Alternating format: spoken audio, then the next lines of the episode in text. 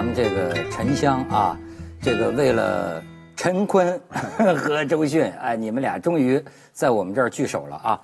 瞧瞧，坤哥，你们俩感觉现在就可以那个眉目含情了。你们俩还有情吗？啥哪方面的情吧？您说？哎，这正是我今天想探讨的问题。哎，他们俩在一块儿真的是可以聊聊啊，男人和女人之间的这个关系，嗯，能够有多少复杂性？嗯，哎，坤哥，你觉得这个迅哥对你来说是个什么样的朋友？就存在呗，存在这现在就几几乎就是像家人一样了，对对，对，那个情已经是像家人一样了。可不是我第一次见到你，第一次拍戏的时候，相雾的时候，我第一次拍这戏，我抱着他，不是要有抱着他的心，我就一直抖，对，为什么呢喷儿抖，就紧张嘛。一个是新演员嘛，第二个是，就小时候我们就看迅迅姐的戏长大的，有有现在迅迅姐，你看到她这个从苏州河里面走出来，我抱他真的真真的是抖，她是控制不住的。现在没了，是吧？现在是左手摸右手了是吗？啊，现在反正因为我们去年就又拍了两个戏嘛，就是现在有一种那个感觉也挺逗的，就是其实已经非常熟悉了，但是呢，因为成长，因为这又有陌生，嗯，然后因为角色的不一样又有陌生，所以那个跟小时候那个又不大一样，从不熟到拍戏就是那种就是咔刚笑完然后可以含情脉脉啊，哎，那我问一个刺激性问题啊，这我很好奇。那 像他你们俩这样，就是呃哥们儿吧，或者说就是这么好的啊，比方说要演吻戏，别扭吗？不别扭啊，干嘛别扭？我跟他拍过画片儿的时候，呃，对啊，拖都拖的特别少了，我紧张半天，我要跟你们俩演嘛，老赵啊跟你，对对哎呀，我都痛苦死了，就是都是生活里面都是死党的那种，但是我但那个沃尔善导演就说说。何坤，你不知道有多少人会羡慕你，而我那个时候，你你您知道，我就是那个就紧张啊，就说这没没怎么演过，但是也因为是他和老赵，我也一一边紧张一边可以相信，嗯，但是也不觉得尴尴尬，其实对，但但是我们其实也喝了一点酒，就是说让那个就是对，因为我们从小的教育啊什么的，其实也都没有到那么那么开放，放。对，就就是我们俩就住楼上楼下，老在一起。嗯，如果我去他那儿，他或者他到我这儿，都是就不会穿成一个睡衣睡裤的那种关系。你知道，就是我觉得我跟小迅有点那个什么，就是其实我们生活里面不是老在一起的，不是老在一起的，就是从只是从小到现在二十年了吧，就那个心里就是觉得他只要出现就是啊，好，你来死党。对，所以我就特奇怪，像演员之间混成了这种关系啊，他拍感情戏，就是他有一个有一个借力的躯壳，是在于我们有一个人物，就是在当时的时候，你忘了他是周迅，就是那个角色。对，小时候没有人物，就是硬演那个人物的时候呢，还是陈坤去跟他演的杜心雨接吻。而现在成熟了，快乐的点就在于我穿不是穿上，就我是跟那个角色做了很多准备。我跟他融入的时候，是这个角色可以去亲吻他，非常快乐呀。为什么不？您知道这个吗？就是如果你回到生活里面，会觉得死党哥们儿也不会拉你，也不会去亲你一下。当然我也会，我喝多了会亲他呀。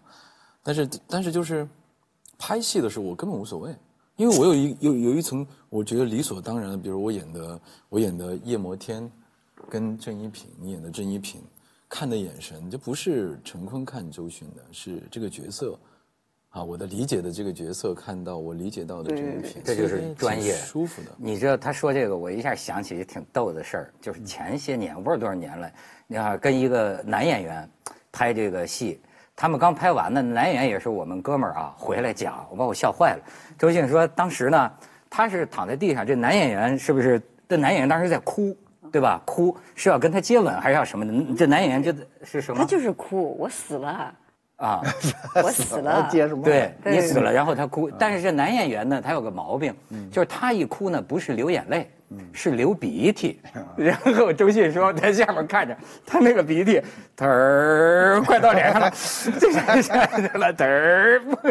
这 对，对对哦对，你跟我说过，对，但就是这种你你你就是拍戏有有些时候就是会有这种好玩儿，就就是比如说，因为比如说有些时候情感戏就是你你就是情绪一大，因为每每个人说话方式不一样嘛，嗯所以他可能有些时候会喷很多口水。对对呀、对呀、对。然后有些时候，比如说你胡子，胡子就比如说男孩儿就粘胡子，可能有些时候是歪的，就就就是就是，但是你一定要就是把那个，就我们上次拍那个，就我们刚拍完那个，我呃，你不是说了一个什么，我就有一点笑，谁都没看出来，只有你看出来了吗？嗯嗯你记得吗？就是就是就是要那种掩饰，我都忘了你是一个什么表情，还是一句话，我就快笑了。你说错词儿了，你就顿了一下，完了之后你继续演下去，完了之后我就我还是在继续演演完，因为你因为你的那个微小动作让我一下客观了，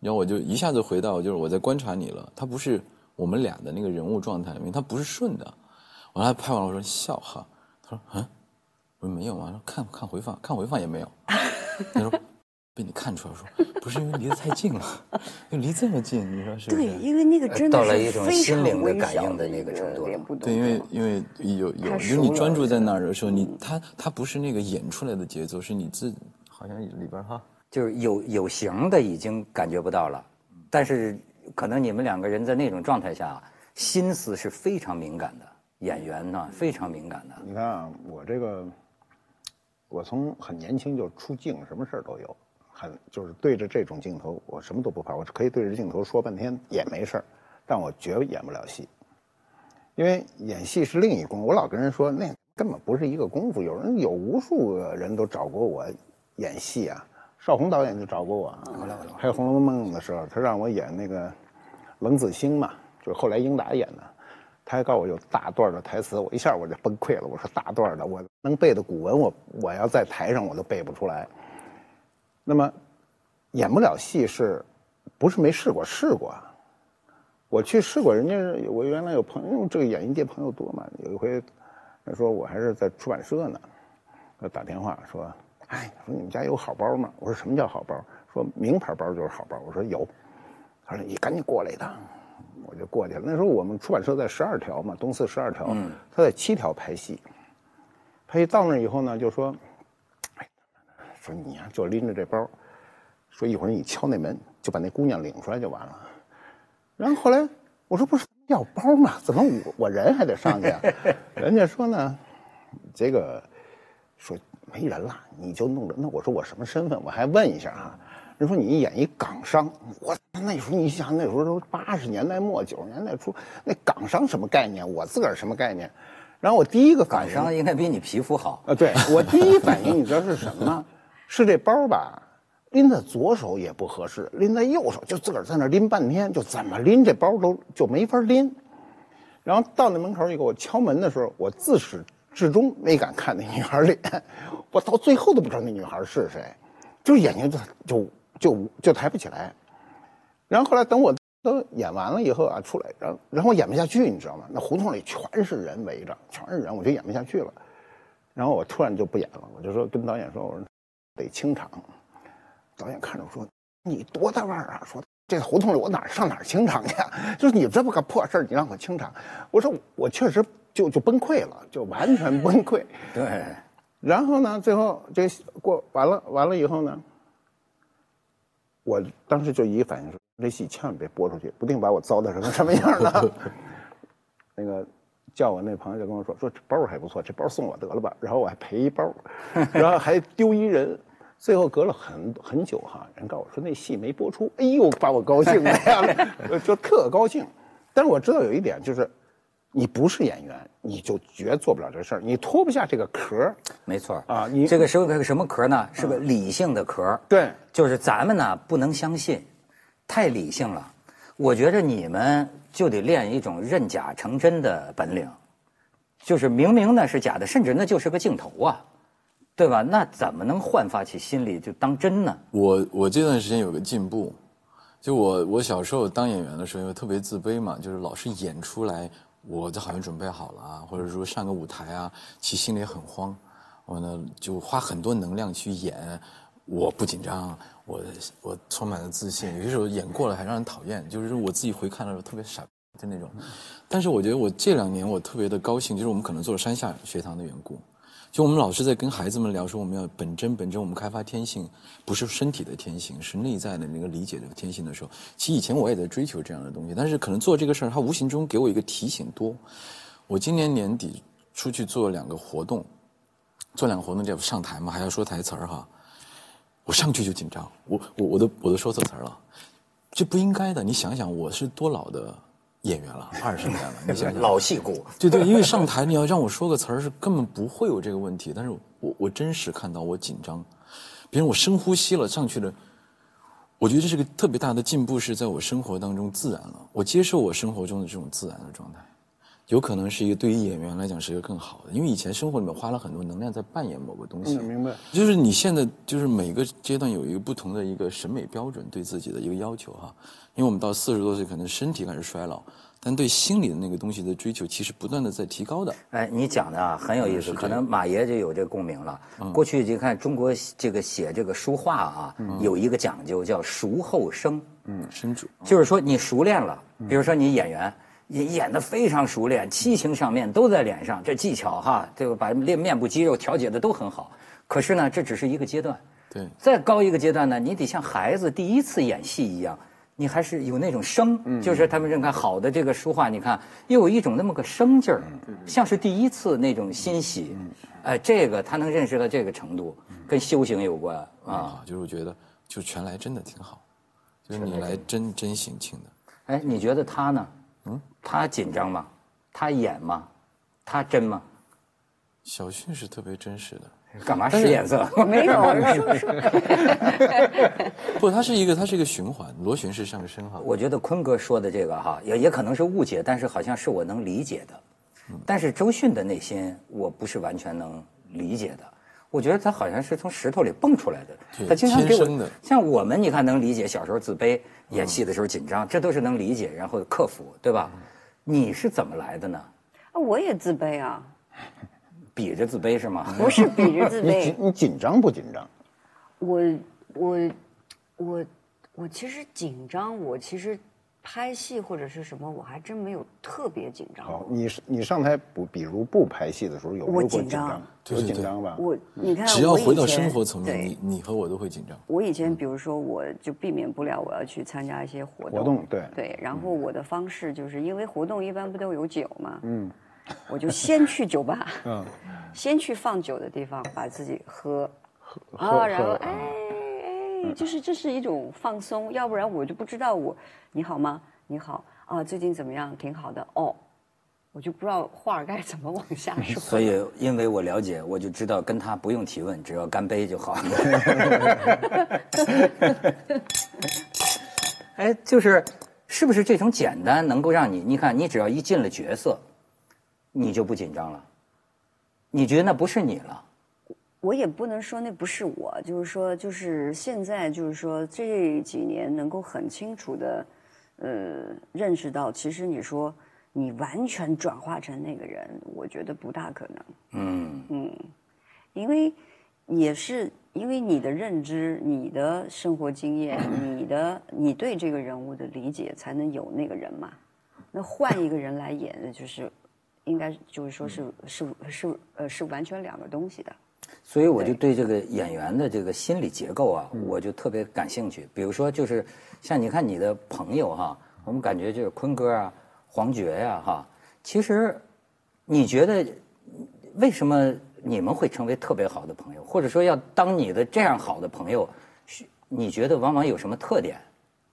我觉得他们都挺诚实的，而且有那种善心的朋友。还要有颜值，对，我那 一一直在说我是那个，我自卑就在这儿了。你 那我你说他是不是有点外貌协会？不有，我我是因为是觉得啊，就是咱们上上一回不是聊嘛，他从小看电影，你知道吧？他有点，你看我生活里的故事啊，是不是说这个男的也要像男主角一样？有没有点这个感觉？没有，他刚才说有一个很重要，就是诚实。诚实是一个内心的感受，就是我觉得你诚实，嗯，你诚实不诚实对我不重要，我是我我感觉重要。我如果感觉你很诚实，我就交往中就特别放松。嗯，如果人内心特别敏感，突然有一天你发现你对面那个人不诚实，你你那门自个儿就关上了。对对对对，你马上就很多事儿就不想说。这就叫真诚。真诚，对，就真诚。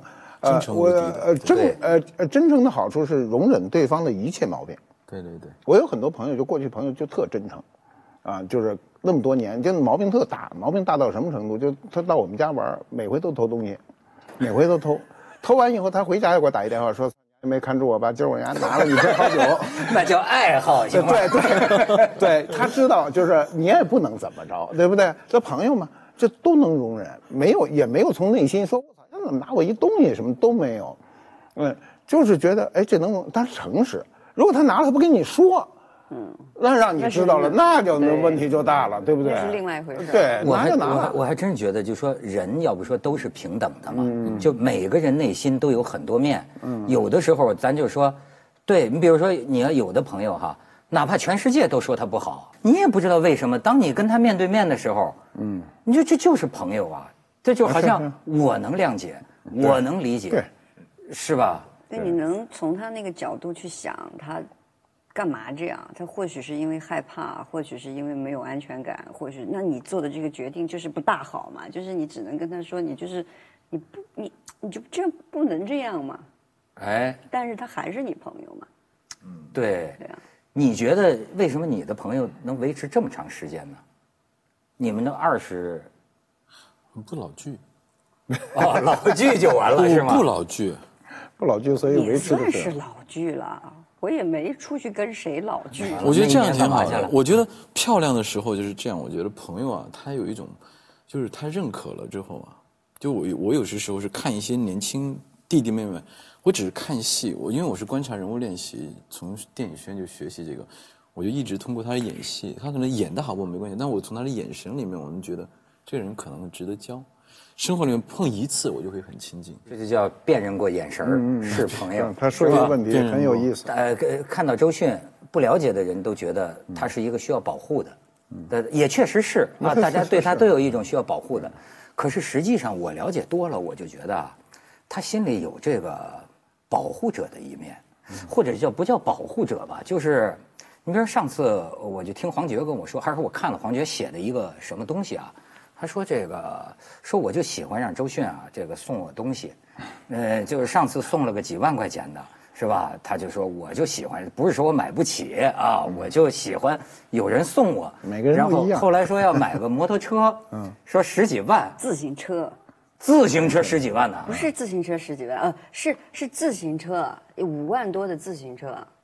我就说你为什么要买五万多的自行车？我说那你能不能买一个一万多的，然后别的去捐了？对，然后他说我不要，就是就是会有一种，我刚刚才讲为什么会维持那么长的时间，我觉得就是互相给互相一个地方可以自在的待着。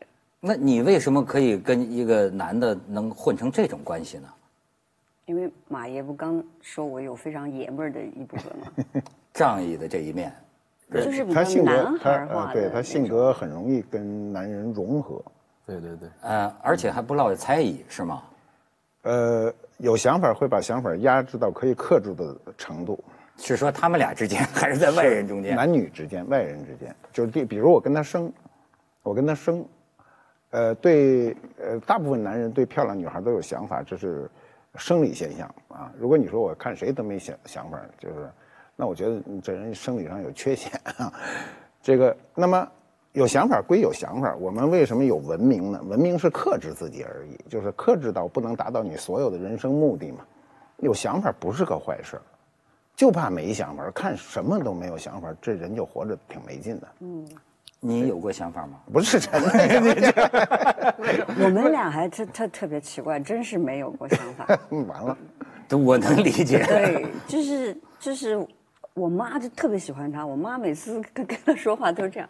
对，可不是吗？对，但我觉得我们可能就过了那个那过那个劲儿了过了那个劲儿了一。开始那个劲儿就有点像师徒关系，是吧？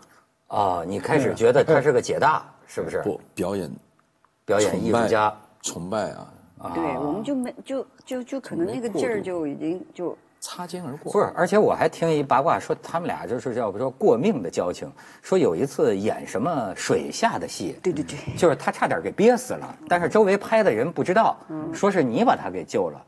对，因为比较就是比较了解他，他的戏所有，因为我我看他呀，他看我的表情已经是，我看他的表情和他的心理活动，就从我以前看他的电影到看他的戏，并且我还在向他学习嘛，有时候他的作品我也学习哈，还在跟他一起拍戏，所以我非常的的了解他，就是他他有一种某种正常状态和非正常状态，哪怕在水里面我也知道。啊，你觉得他当时不行了？嗯，是真的。然后就推我一把，我就啊，不停的往上，不停的往上。然后因为我们都是古装戏，还有大头发的这种，就下水就很沉嘛。然后他的衣服比我还沉，因为我的衣服是丝绸的，就还好。但我那个头发长啊，我头发快到这个小腿肚子的，你下去啊，就整个这样呱就跑到这儿来了。他那个还是那种粗麻布的那种，一入水不更沉。然后他就从下面把我推上去了。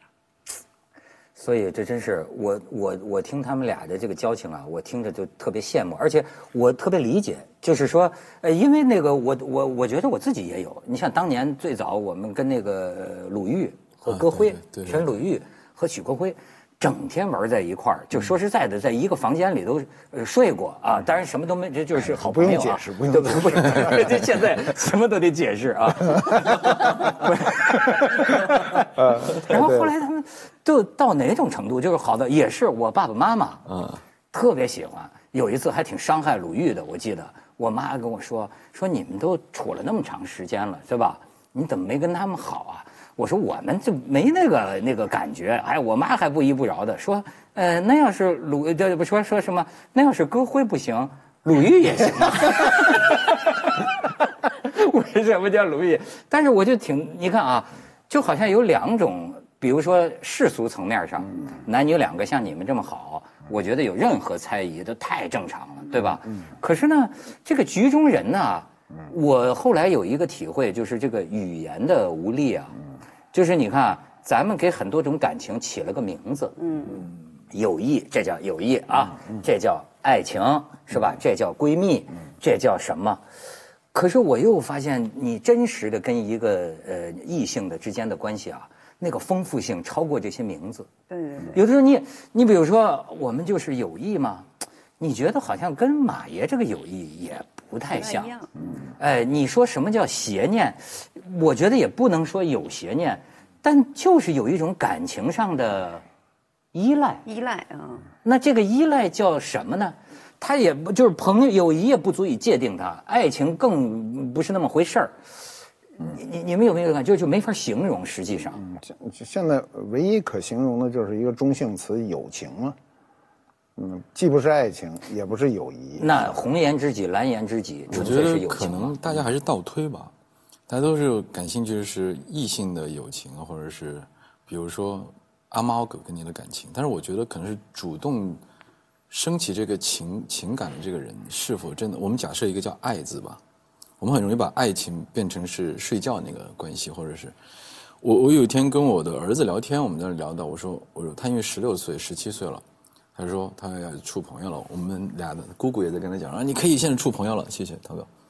我说我说我他说那那爸，我跟你回汇报一下，可能我喜欢的样女孩的样子。我说儿子，我们现在讨论一下爱本身是什么吧。嗯，我跟他谈了一个我的理解，我觉得不知道是不是呃对他有用。我说你一定不能不观察你的心，你观察到你的心的时候，你真正去爱对方的时候，先不要管对方是谁。你先拥有了你真实去爱的主动表达，你真正的感感觉，你静下心来，你觉得你为了他，你不会去世俗不累，但充满着喜悦跟愉悦的时候，你真正拥有了爱本身。紧接才是这个感受之后的下面的反馈，对方是谁，他是否回馈。其实有一句话就是说我爱我爱你与你无关，其实从某种意义上我还蛮认可的。嗯啊，那回到我跟小迅的关系，我觉得也蛮有趣。其实，它是一种爱，爱是什么呢？我就是希望你好，就是比如说，也不用面面俱到去思考小迅你做了什么东西，我都爱你。就是小薰凡，甩都甩不掉，你也甩不掉我。楼上楼下住着，父母关系都这么好，从小到要么是像那种爱，有点像兄弟姊妹的爱，或者有一点有有有一点是什么？你做啥我都爱你，我也明明知道你做错了，我会回来跟你吵，我们俩吵得乱七八糟的，它不影响爱的本身。但是很多人会还是把爱会具象的到一个概念里面，你们俩到底是啥关系？也有些时候是个体单一创造一个关系。就是我们俩到底是独一无二。不是我们，我们中国人把这个爱一定是跟性给勾在一起。对对对哦对对对他要勾不在一起，他就不说这爱字儿了。他跟西方人不一样，西方人这个爱比较博爱，博爱这个词儿就是外来的，咱过去没这事儿，你只能专一的爱，你凭什么博爱？你逮着谁爱谁，这肯定不行。他刚才说他跟他儿子讲那番话，你那太深了，那得这研究生听，那谁儿子怎么能听你跟你讲那么复杂的人说的话了。啊？对对对，这个太深了。但是我他从他这深里，我倒想起这个小迅，你说啊，你对这个陈坤也好，包括黄觉也好，就这些这些朋友的这个爱和男朋友的爱有什么不同？咱就不说性啊，就你觉得有什么不同呢？我就觉得最大的不同其实是没有要求，哎呀，对我刚刚心里就想到这对，个。就是没有没有，就是说他他就是他就是这样，他就是这样有。要求买自行车就有要求。这个不是算要求，这个不算要求这个就是其实它是一种撒娇嘛，对对对不对？就是就是老黄他有些时候他就是会有这种是，对。那我觉得有些时候对男朋友的爱，就是你会比较要求，就是说，比如说，呃就是打一个很简单的啊，就是比如说，呃，你早上说早安，晚上说晚安，有一天不说你就急你是个在乎这个的人吗？啊。我以前是的，啊，少说声晚安都有点不不不到位啊。就是。就是比如说你有一个习惯了啊，就比如说他刚开始每天都是早安晚安早安晚安早安晚安早安晚安突然突然没了。突然有一天，哎，怎么了？就是我呃，我觉得这是一个互相的东西嘛，对吧？但是他如果从开始就不是早安晚安早安晚安，那你也就习惯了这个。我还有一个小细节，除了你刚刚说的那个，我觉得我观察是，你注意力，你当你有了爱人的时候，你的注意力特别集中，对这是一个极大的压力。对我们死党在一起，别管我啊，对，你别管我，你也不要要求我，你的集中注意力，我知道我们是一种在一起的那种氛围里面，但是你也不会要求说，坤儿你必须要这样，或者你那样做的不好什么，我们俩不会嘛，老黄也不会嘛。对，但比如说，那我比如说有些犯傻的时候，他也会跟我说。那他有些时候，我觉得你那个时候，我也会跟他说。对但但那个东西不是说你必须要，而是是就作为朋友一个，就我看到了，那可能你这样子。可能会为以后怎么怎么，那你能稍微收敛一点吗？或者是什么？但是你如果不收敛，你那那这是朋友之间的嘛，对这种爱嘛对，那个就变成要求了。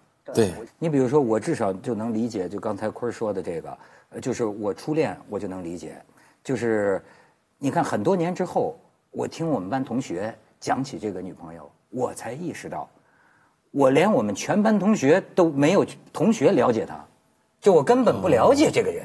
哦，那么当时爱的那种死去活来，实际上是爱的自己。自己的这个爱不是，就是我爱我在想着一个人，我爱我给他写的诗，我爱我给他送的花，我爱我给他说的早安和晚安，对你明白吗？你那个都但是表但是你他是不是那个人呢？好像都不重要。是不是说不重要？是你没有认知这个范围，我觉得。那现在你觉得年龄渐长，你的这个认知成熟了？我觉得会比较宽阔，宽对、对，比较宽阔。这这个每个人的年龄啊和对情感的认知就是由窄到宽的一个过程。就你你随着年龄增长，你肯定是越来越宽，越来越不狭隘。嗯，你能接受博爱，然后你包括感情的输出。我们说感情的输输出不是按照常规说的这种感情输出，就是比如我有一个家庭，我对另外一个人也非常的好，不代表我背叛这个家庭。嗯嗯啊，这个是个非常深的问题，是因为我们社会的变化。我们今天是处在一个叫这个，我觉得啊是人类的三次革命，第三次重大革命。第一次是农业革命，我们摆脱了那种狩猎的局面；第二次是工业革命，让我们的生活速度加快；这次是信息加智能革命。信息革命以来呢，就是我们每个人接受的信息远比上一代人要多得多得多，然后你所要处理的问题要复杂的多得多。过去的人他夫妻之间非常单一，他为什么？他就是生生下呃一睁眼就这事儿，然后就是买菜做饭睡觉，就天天是这个。他感情他不会有更更多的偏离。周圈的人就是邻居啊，邻居你多多说两句话都会有人指你后背。嗯，今天你社会不一样啊，你演员更不一样，每天这剧组一搭，这一半以上的人你都没见过，对不对？你要跟这些人要要是这个生活或者呃这个工作一段时间，那我们生活中天天遇遇到各种人，那么在这种人这个在这种社会交往中呢，我们每个人从某种意义上讲都会跑偏，没有一个人一生中每一步都是迈对的。我只是说，我们生活中每一步都是迈错了，只不过我下一步能否把我迈错这个纠正过来而已。一个人能在这个社会成功，是纠错的能力比别人强而已。你没有什么先知先觉，吃一堑长一智啊！对对，就是我犯一错误，我下回知道了，嗯，我知道纠回来，我不能再犯这个错误。人人在一个地方犯两回错误是比较。但是马云，你讲这个事儿有意思，就是有时候人呐，哎，我看你那书里还写，有时候人老犯同一个错误。我有时候自己都觉得很崩溃、很无奈。就是说，咱吃一堑长一智吧。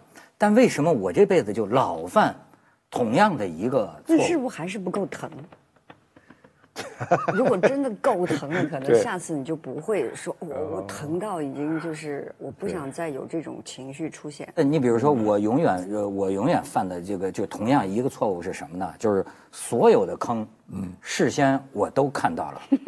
我也跟人都说了，但是呢，不知道为什么每次我都听了别人的，嗯，从或者周围种种压力，就告诉我你必须等等等，行，好，我最后呢都没坚持，最后呢都掉在坑里，我就这个错误一犯再犯，没关系。你现在问题是你掉到坑里，后来爬出来没有？你不是爬出来了吗？爬出来就没事了。那爬出来再跳进去，那没事那就看你自己要不要你那坑就没多深。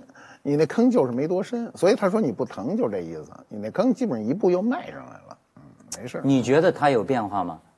他疼过了，疼了过了很多回之后，我不太关心其实这个事儿，为什么呢？就就是就是我的逻辑有点奇怪的，就我觉得就像我儿子一样，或者是小迅像我妹一样，你就该干嘛自己面对呗。你摔到坑里了，你要自己面对。你需要我的时候说我在。我说你疼是你，你不不是你那个疼是必须，这是个珍贵，因为我不认为疼是不好的经验，主要是对，因为就好像有些人一辈子没有真的爱过，也没有真的失恋过一样，所以我跟我儿子讲的话题就是，我爱你们是因为你必须要经历，应该经历，像我要面对我要面对的东西，你担心我有用吗？我还是得经历，并不因为小迅面对了这个东西，我会觉得我特别担心，您知道这个意思吗？但是有另外一个问题，就是疼足够疼了。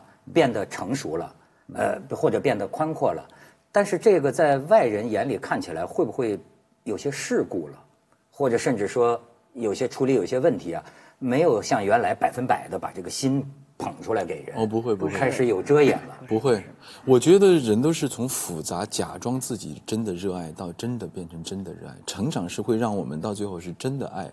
刚开始我们小时候，我喜欢一个人的时候，我会注意他穿什么。我觉得审美很好，也是我爱的一个世俗的一个符号。嗯，完了，他长得好不好看？他有这个，到最后是你爱的，那他跟的是什么？旁人都没有资格聊什么话题。对对对，没办法理解。因为他爱他到刚开始，我们世俗小朋友爱的那个东西也是真爱，但是他的附着了很多理性的他的需求，而到最后到老的时候，越长大，他爱的东西特别单一，就单一单一爱到什么时候？单一就是你不需要存在，我只要想到你，我就已经很快乐。它也是一种爱，我觉得。这他不会，他不会。看山不是山，看水不是水之后的看山又是山。他每次到现在，我认为他爱的比以前更辽阔了。辽阔是什么？他他不紧抓着。对，我觉得开始是这个。还有一个问题，就是刚才说的，就是博爱。不是不是不是不是啊！他说刚才说的一个观念很重要，叫疼，是吧？他说你没疼过啊。不是说没疼过，就是你你没那么疼过啊，没那么好的伤疤忘了疼。我先告诉你啊，这个疼很有意思。我原来看过一个知识，原来我不懂。这知识说，生理的疼痛，生理的疼痛对任何人都不是好指标，是吧？你突然，哎呦，我胃疼，一会儿什么这疼那疼，都不是好指标吧？但是生理疼痛是人生最重要的指标。你如果不疼痛，嗯嗯嗯，你就离死不远了。是的，嗯，你不疼痛，你比如。你摸这这倒的开水，你摸烫一下啊，这个感受是非常好的。嗯，如果你不知道烫，那你等他们都烫烂了，你都不知道。嗯，就有人疼痛消失，疼痛消失呢，他的生命呢，就随时可以丢掉。所以我觉得你要引申到社会学角度上讲，疼痛是你人生非常重要的一个经历。我不是有时候有时候胃痉挛嘛，都疼，我疼的时候就说不出话来，我就在那养，我就算修行，我自个儿只能告诉我自己度过这一关。他疼到一定程度，他突然就放松了，就没事了，然后就跟正常人一样。但是他只要一痉挛，你马上就疼的说不出话来。但我脑子不不不不会不想啊，我脑子就想我怎么要过这关。嗯嗯。过这关，我就想修行的事儿，就我人生必须有这一个疼痛，我就忍着，一会儿就过去了。哦，你觉得疼痛对你的好处是什么？我觉得修行啊，修行。我觉得那个是。比如说啊，就从我这个演员的角度，我觉得他真的把我帮我去看到一些人物的成长和人物面对一些事情的就真的反应。就我们上次说过，就关于这个当下的那个调动情绪、强刺激的那个反应的那个呃呃不同性。还有一个就是说，当你就是说。我是已经疼到，因为那个感受我不想再要了，就是那个感受，我是我不要再经历这一次，但我我不知道我以后是不是不不管是我人为的还是我的命运要我去接受的，我我我不知道，但是你回想起来，我所去经历过的这些疼痛，我自己的问题在哪里？而不是说你不会付出或者是什么，而是比如说我的缺陷在哪里？我我对于谈恋爱的这个缺陷在哪里？那我就不要去犯，因为那个疼痛我已经不能接受，我已经不能接受了。就是你就是，比如说，嗯，就像那个变嘴好了，我现在连变嘴我都不要，就就那个黏腻的感觉，我太太不喜欢了。哦，对对。但是这一切又是为什么？这个来源在哪儿呢？你知道，我现在有时候觉得人跟人呐真的是不同的。我们往往拿自己去想象别人，但是你比如说，呃，像小迅呢，我就感觉，呃，我生活里也见到有些人，要叫我说，就是每个人都是个能量团儿啊。你觉不觉得？嗯。哎，有的人就是欲望没有那么强，有的人十点钟就困了，这就要睡觉。有的人三天三夜不睡觉，跟年龄都无关呐，这这这这年轻人都熬不过呀。那他这个能量啊，有的时候你比如说要是用在感情上，嗯嗯，我的天，那就是你知道我的周围朋友圈就有些那个，我记得有个法国作家就就说过，他跟一个女人的这个这个感感情啊，使点劲儿，使点劲儿，他得等会儿啊。就是说他跟一个女女人的这个这个这个感情，我觉得就是说的就是说，这俩人呐闹了一辈子，就是没完没了，离了婚又在一起，离了婚什么？最后他有一句话说：“我们就是彼此之间的刀和伤口。”就是其实要让我觉得，就像咱们，你看有些这个艺术家，你会觉得他不消停，他就就照世俗人讲，就是他强烈的爱，或者说就不能稳稳的就这么待着，就是。我就觉得，你别看他身躯瘦小，他这个能量啊，能量极强。你你觉得你算作吗？不算作。我觉得我不算作吧。我觉得用作来，可能就是那个作的程度是是什么？但是我确实不是那么稳定。对，我我不是一个稳定的能量场。但是你说我不稳定吧，我又有一个基础，其实我是挺冷静的。但是我百分之。九十，是是这样子的，对对对。你你觉得他能量比你强吗？呃，你也你也挺狠的，不一定，差不多，我觉得。对，就是我刚刚在想，你在说，你说你你觉得疼到都不行了，你过一段平和日子，你会怀念的。不不不不不，你一定会，小徐，我们到时候再说。不，我跟你讲，就这个时候，就是说，为什么？就是说，比如说我的，呃呃。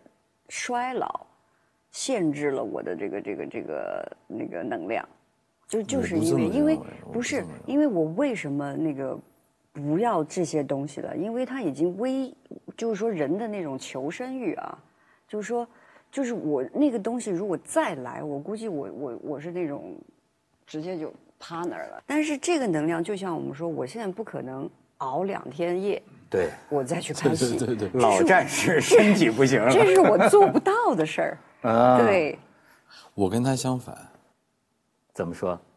我现在能熬夜编辑拍戏了。对他，他以前是我小时候跟是两我们完全相反我我们完全反了一个格儿。我特别神奇，我现在不知道，对，我随着你越老，你的觉会越来越少的，好吗？不是睡不是睡觉那个少，我我二十七岁之前也不吸烟也不喝酒的。对，他跟我一起拍戏，去我房间全是果仁儿，我在房间里面都是打坐那种，都不爱跟别人说话我。去找他，我说：“坤儿，你你冰箱有可乐吗？”我打开冰箱，全是果仁儿，你看，他们玩这隔壁我也不去的，我特别有就就是生涩那种，啊反正就是有点就是故意避开，反正我觉得我懒得交流，我是懒得。过了到现在，我也能喝酒，我并且我以前也是早上起来要念经，呃，打坐啊、做瑜伽啊、做一些热身啊、每持续几十年都是这样的。突然这两年，我跟小勋讲，我说小勋，我来了个新的东西了。他说怎么了？我说都不做了，这种形式我不要了，我要试试其他。我尝试了好长时间，晚上熬夜到两三点，没事儿不。止两三点，你现在两三三四点完了就我在我在我在做一个观察，我在看我到底在经历什么。就我现在还在做这个阶段的观察。我早上起来，我就醒来这个完了之后，以前的脑子第一个念头是：哎，今天状态不好，我要装作好。不，我现在只要说这好累啊，好累又怎样？好累就这样哈，就起来了，就完全不跟你那个劲儿相反。嗯，去了现场拍戏就是累，比如这场戏，脑子看那个剧本的时候应该是咔这么演的。对不起，我去了现场的时候我就是没劲儿。我觉得事实中这个劲儿能不能演到这个结果？哎，会出现很多奇怪的关系。就不一样，这挺好的。整个人体验体验我就派不就我就现在就我就看就是这巧妇，他们说巧妇难为无米之炊，但我觉得谁谁管你你一定要做一桌好菜啊？就是我就有什么我就拿什么，就是接受了吗，我接受，对是吧？和解了，对对对，哎了解了。所以就成仙儿了这块儿。我没成仙，我还哎不行。，但是你比如说，所以我说啊，就说是咱咱咱咱们一般外人的很多问题，我就觉得呢，似乎呢在你们身上根本都不存在。嗯，你比方说，呃，都知道小俊身边很多好朋友哈，这要是有时候你看我们组里就说，这你们好成这样，真的哎，因为我了解你们，我就觉得我不会在意。但是我也特能理解，就是外人说的，就说难道这真不在意吗？这俩人好成这样，他们必须不在意啊，他们也必须他没辙是吗？不是，我们俩都已经这么好了，不是，问题是他他他都看到我们是什么状况，我们才来的嘛。谁知道有没看到的呢？不是他，就是他的朋友跟我的朋友成为死党，我们是从两个死党变成了四个死党，完了就我我们身，边的朋友越来越多身，边朋友几乎都是一坨对，了。所以马云，你觉不觉得这是个问题？就是好像有些咱们觉得普通吃个醋啊，干嘛的，这些问题似乎不出不不发生在他们这样的人之间。呃，他当然也有他工作的特性，演演员是一个特特殊的一个社会阶层，因为你你刚才就讲了，你不是你自己，你要演戏的时候，你要还是你自己，这个戏就没法演嘛。那么在这种情况下，你被别人去看的话呢，他是按照我们就传统的世俗，你你你仔细看这个网上所有的跟帖，基本上都是按照世俗的观点去跟帖，然后他不相信，呃，男女之间会有非常纯真的这种感情啊，这种感情超越了一般的友情，但是达不到世俗的认为的那个爱情啊。那么我们今天社会提供的各种信讯息呢，实际上是在慢慢的改变这个这个世界，这个世界将会就会出出这种小型的这种就是完全家庭化的组织。这个雏形我在大概二十年前我就说过，就是它会出现，就是若干个群体，它可能是四五个，也可能七八个、十几个人，亲如家人。啊，这个这个雏形在新型的人际关系群落啊，对这种群落呢，在未来的日子里会变得越来越有价值。为什么呢？它加入的人越多，我们假定啊，我们先假定一个前提，就是这个组织是和谐的，不管你四个人还是八个人还是十二个人，它是和谐的。那么如果你你在一个和谐的范围内，可控的数量，你越大，你的价值就越大。为什么？很简单，我们过去认为家庭就俩人，夫妻两个人，那你夫妻两个人各带自自己那个方面的这个信息，比如女的就是女方的，男的就是男方的。如果再赋予社会学的这个这个角色的话，你比如女的是个医生，男的是个工程师。好，孩子有病，二话不说全是他当妈的管。家里哪儿坏了，一定是我去修，不就这个道理吗？但突然发现你买东西很很不溜，你这俩人他妈不会买东西，买东西老上当。好，四个人的家庭说，这有一售货员，好一他对商场特别了解，各司其职。哎，各司各司其职然后把自己的最大的能量发挥起来，那么这个东西就变得非常有价值。这种团伙会越来越团伙。这个不叫团伙啊，就是个团伙我现在哎我现在就是没词儿，就是这样一个你这词儿组织很准确，就是这这我们今天生活中有很多这样的，呃，这叫组织吗？这不叫组织，它也没团伙非常准确啊。对，那么他我们我们的群，比如说我们有这，我们就叫好朋友对们。门啊，对啊这个这个门里呢，它有一个价值是什么呢？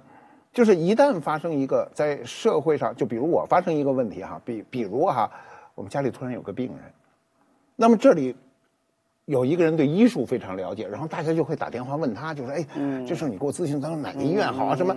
这是不是就变得非常有价值？嗯，听上去这人类就变成自立自救了。不要，但我觉得这是马老师说的是一个世俗的观点，但前提呢很有趣，是我其实也想过，就为什么那么融入？比如说小迅有一帮他小时候那帮朋友，我也他把我拉进去的时候，我跟他们每个人见面就，自然的变得非常的熟络，还不是因为小迅。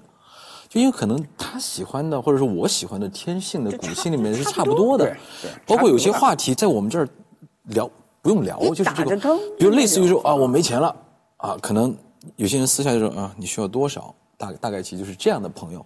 其实我们可能只认识一次两次，其实我们可能组建在这样一个朋友群的时候。都不是为了说刚开始，您说的是可能后面熟络了之后，刚开始触动的是来自于一个跨越过世俗需求和道德规范，另外的一个互相的默默默契和认同的价值观。你讲的特别好，我我真的觉得就是说物以类聚啊，人以群分，就是说咱们平常要是关系远呐，咱要遵循世俗的很多规则，对吧？但是呢，你看你老会发现这个朋友圈儿你比如小迅这个，我也是有这个感觉，就是大概在八九十年代的时候。在一起啊玩过啊，一起喝过、哭过、笑过，有过很多冒险的经历。而且呢，似乎大家混起哥们儿来，哎，还真的就是我也有这样的朋友，就是说你最后会发现呢，也未见得是他。你最后多年之后，你发现你的朋友圈啊，都是通过他认识的。认识了之后，你发现哎。咱们都能玩到一块儿，是的对吧？咱们之间的这种义气也好，或者说感觉也好，说话的方式也好，怎么就那么对路？对，这就是团伙啊！对，他他这个他这个还有一个很根本的东西是他的认知一定要达到一个高度，这个高度简单的说啊，就叫宽容，容呃就是能够容忍所有朋友的缺点，不说优点你不需要容忍，对对吧是是的？那么。那么在这个这个大框架下呢，有一个问题，就是一个最简单的问题，就是利益之间的一个平衡，你是愿意索取还是愿意付出？朋友圈里啊，我们现在把这个团伙放大，叫朋友圈里呢，有很多人进圈呢，就是为了索取。哎，谁也不是傻傻子。你比如我被谁拉进去的时候呢，我发现一个人对我很好的时候呢，我就开始，如果他是真的好，我是能感受的。对对他是一种假象的好，我就知道他后面还有一件事儿，他会来求我，对吧？这个不是我不能帮你做这个事儿，是是而是我不能感觉到我被你利利用了这就很难过。对就因为每个人内心都特别敏感。那我们现在有很多小的，我们再缩到刚才我从朋友圈又缩到你那团伙里去了哈。那么这时候最大的一个快乐是帮助别人。嗯，比如大家说我有一个难题怎么办呢？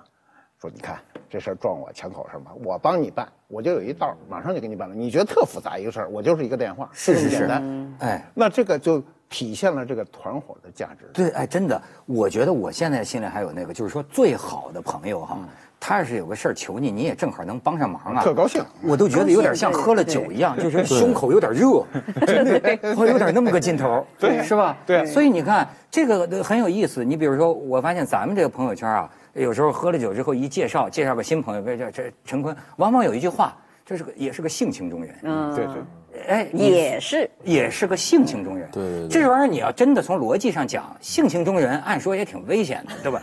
挺任性的嘛，是吧。但是好像我觉得啊，不光是一个性情中人，第一个咱们交往不是索取别的，对对对，是性情之交。对对对，再有一个呢，往往也不是特 low 的性情。说实在话，这个这个人呢，他实际上是很敏感的，嗯，呃，也很也很自省的，就很知道把事儿啊，把话呀说到哪个分寸上。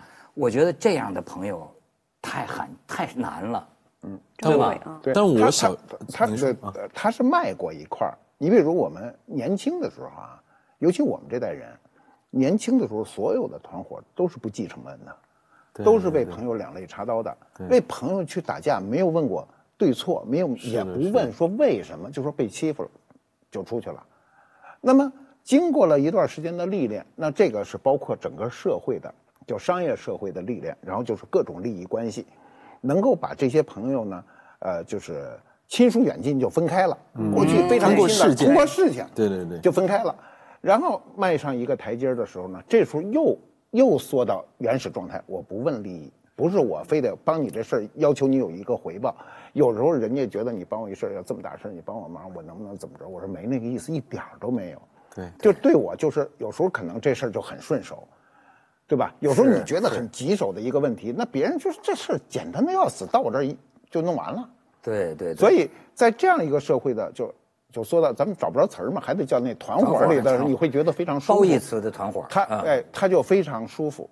那坤哥，你是不是这体会？那就是我自己认为，朋友是他，他有一种求同存异的某一方面的默契。嗯但我觉得还有个更漂亮的关系是在于，我们只在我们默许的概念里，我们的艺术认知，包括追求和不断的改变。哎，坤哥的团伙是要求进步的团伙。对对对，进 进步的。比比比如说，我跟小迅是真的会回来说，我们俩一起有一个尝试说，我们以前挑剧本都挑我们喜欢的。那天他说，快让我们接下来挑不喜欢那个角色，好好去琢磨。我们先不问我们为什么不喜欢，我们来认认真研究一下。我说好，还有迅姐，我说我们接下来，我觉得不再演了，我尝试一下不再演是怎么样，因为这是要有勇气去尝试的。那我们是在这个方面是互相鼓励的。但是还有一点是，我觉得朋友里面对我的人性是一个考验。人性为什么看？特别是我身在这样一个职业，我觉得最真诚的朋友是梦寐以求的。这个梦寐以求不是外在别人来看，是当我的朋友好的时候，不是表现出来了我为你赞美，不是朋友圈里面的，就我心里真的嫉妒还是为你赞美，这是考验我内心的。只有到这样的人出现的时候，他才是我一辈子过命交情。哎，这个但是比如说我，比如说认为的朋友，我要是发现他撒谎，那我就真的不行了。liar，嗯，对谁为什么这事儿这么重要呢？就重要就没有你你，我们这么长时间你对我撒谎，为什么？连真都没有了，对什么可能都都是假的。对，啊，我觉得他要是撒谎，我就对对，我也最怕这个。哎，那对你来说哈，因为我发现呢，你从小就是一帮人在一块玩儿，嗯，这种关系对你来说特别重要吗？比如说，甚至比家庭还重要吗？嗯，是非常重要的，因为你知道这个是就像刚才坤儿说的，就是其实我们这个小团队是挺上进的，对，团队啊，不叫团伙，团队。对，我们这个团队是挺上进的，就是比如说，基我觉得基本上没有什么自暴自弃的人，基本上啊，就就是我我我啊，而且他们都会随着成长越来越有爱心，越包容。嗯，那互相之间呃发现不对付的，会直接说不好听的话吗？当然直接说啊直接说，但是不会说不好听的话，对，会直接说的。你觉得哈，就像你看，我发现很多他的哥们儿都说他身上有爷们儿的这一面哈，嗯，但是真的只有这个吗？我其实我感觉他也有很江南女子的，很周到。反正他挺中性的，他阶段性，他就是我们演员下意识有一个人格扮演我也会状态做饭啊，有就是一阵子我我在说你优点做饭是标准是吧？就是我们这个职业的你会做什么饭？这不不，你得说出来。你炒个什么西红柿炒鸡蛋也算会做饭吗？我会炖排骨，炖排骨啊那已经算不错了蒸鱼。蒸鱼也不错了。嗯，瞧瞧，我会。行了，能能想起这两个就够了，不用不用再想了。你说最终这人是跟朋友在一起，还是跟男朋友，或者说就是跟家人在一起？因为我现在发现，就当年一起玩的很多人啊，他们有一种幻想，有幻想。你看，就是说，哎，咱们老了，咱们弄一养老院，就咱们这些人永远永远在一起，是吧？咱们玩儿找几个女护士，是吧？不是还要在旁边护士，不是还要在旁边弄一个孤儿？我们的版本是，我们的版本是，老人院旁边是养个孤儿院，是吧对？完了之后再做一个小的民宿，这样有人帮我们打扫房间，是吧？对这个毕竟我们是往这个方向在推动的，是吧？对对到现在还在推动当对你你就说，假如这是真的，还需要那个传统意义上的家庭吗？是不是没有也无所谓？我觉得就看各自每个人的缘分。对对对，传统意义的家庭现在是是大数据看就是减少的，国外也是这样。国外现在很多这种老人在一起啊，那起码就是价值观相等，呃，买一个别墅，然后几对儿家庭住在里头，嗯，就这么互相的他了解啊他最重要的一点是精神上的慰藉。那小迅，你说你现在也感觉到了，就是说身体的一些限制，好像说人在走在一个呃自然衰老的过程中啊，那你会想象、幻想你的老年将会是什么样？是跟一个老夫老妻这样，还是说永远这帮朋友一直到老？我觉得是不是老夫老妻我不知道啊，但我觉得跟这个一帮朋友是，就是是最期待的吧。对，我也觉得挺有意思，就他好像有些人身上就有这种呃向心力。你比如说，我要宅着，好像也没谁需要我，对吧？但是呢，我总觉着每次见到小迅呢，他身边都有一些朋友，朋友，而且这些朋友好像都特别关心他，特别呵护他，就是也也被他所娱乐，也被他所逗乐儿，对吧？就是你你觉得他这种魅力是是是是什么？就是真实啊。他真实的人多了。不不不，看哪个标准的真实，并且我我我我我觉得小迅，你要说，因为没有一个人是百分之百所谓的真实的，因为在每个人理解真实的标准不一样。小迅已经是在我心目中最接近真实，他毫不隐藏他的喝醉了的样子，他没有当一个大明星的包袱，他没有像一个女孩子应该做一个事情的包袱，他自然呈现当下的样子的时候，我非常的尊重他，他像我小时候认为的那些修行人一样。我我我觉得，就他身边可能是莫名，就是这是我的一个判断啊。但是我觉得大部分的朋友都是莫名其妙，其实是希望趋近于这样的，因为我们每个人都不是完美的人，嗯，或多或少还是有见人下菜碟的瞬间，看人说人话，看鬼说话鬼话的片段。但大部分时间里面，我看到的都是他他他的努力，他的性情，他的真实，他的坏脾气，他的他的优柔寡断，但是一切都如实呈现的时候，你会觉得，OK，我对你完全敞开。而且透明了而且你知道什么吗？因为他想保护我，保护我的这个，让我就这样做。哎呦，那是真爱啊，那是真爱呀、所以有了真，有了善，它自然就是美啊。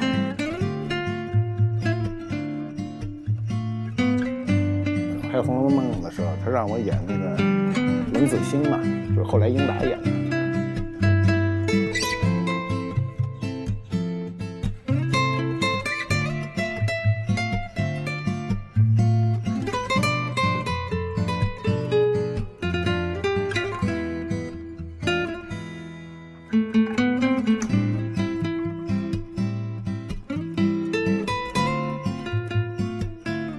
世界很酷。